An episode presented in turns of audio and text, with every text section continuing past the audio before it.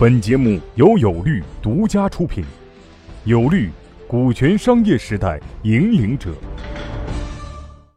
技术合伙人为什么要单独拿出来说？呃，是因为我们现在很多的创业项目都要跟互联网挂钩，无论是真正的互联网项目，还是说呃刻意的去挂钩的互联网项目，都要跟互联网去挂钩。跟互联网挂钩的话，就意味着你要做开发啊，无论是 APP 还是微信还是 PC 端的网站开发，你都要有这样的需求。所以呢，我们通常会找人做我们的技术合伙人啊。那么对于技术合伙人，我需要跟大家呃讲的有有有有两点。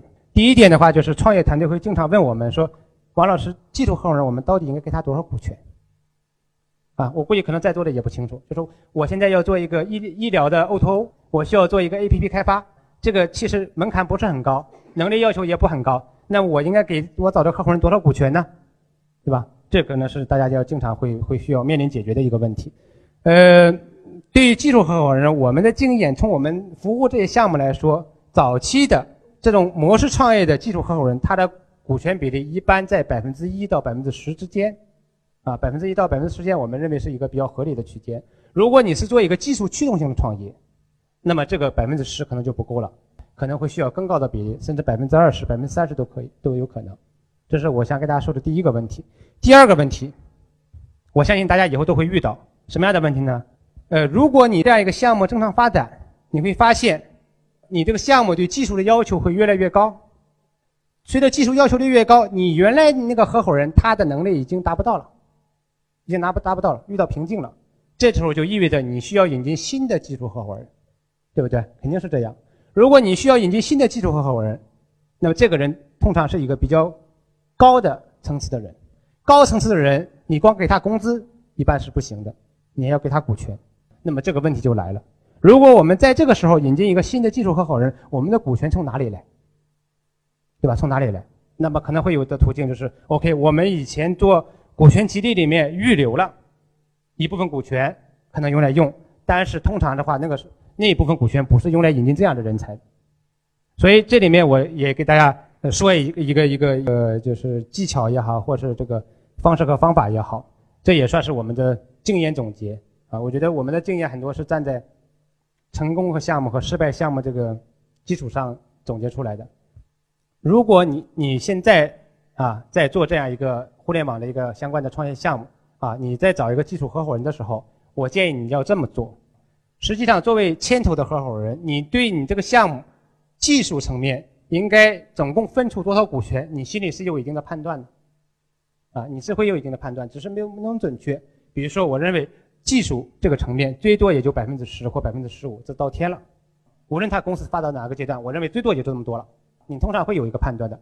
如果你有这样一个判断，那么我的建议是，找你初期合伙人的时候，不要把这一部分股权一下子全部给他，因为你给了他。到需要新的股权的股股权的时候，你说你让出一点的时候，那不可能，对吧？比如说做了一段时间，我们到 A 轮融资了，哎，我们需要找一个新的这个技术合伙人了，人家要两个点或三个点的股权，然后我跟杨总说，你这样吧，我觉得你现在做不了这个事儿了，对吧？原来给你百分之十给多了，你拿出百分之五吧，这不可能，对吧？这是打脸的事情，啊，这是打脸的事情，做不到。那么，所以我们该怎么办呢？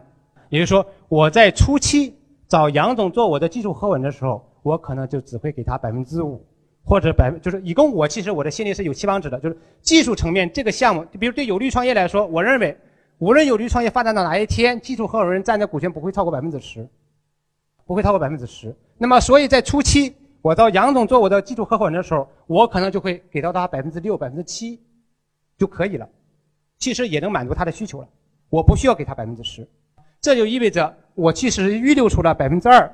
甚至到百分之五这样一个空间，这个空间用来干什么呢？就给后面那个高层次的一个合伙人，那个技术人员。到那个时候，你也不需要给那么多了。也许你的百分之十里面留出百分之二给他，也就足够了。为什么？因为你已经拿到 B 轮融资了，你的估值已经很高了。你给他百分之二的时候，可能已经相当于两千万了，或者两两百万了。这对他来说就已经足够了，你的目的也达到了。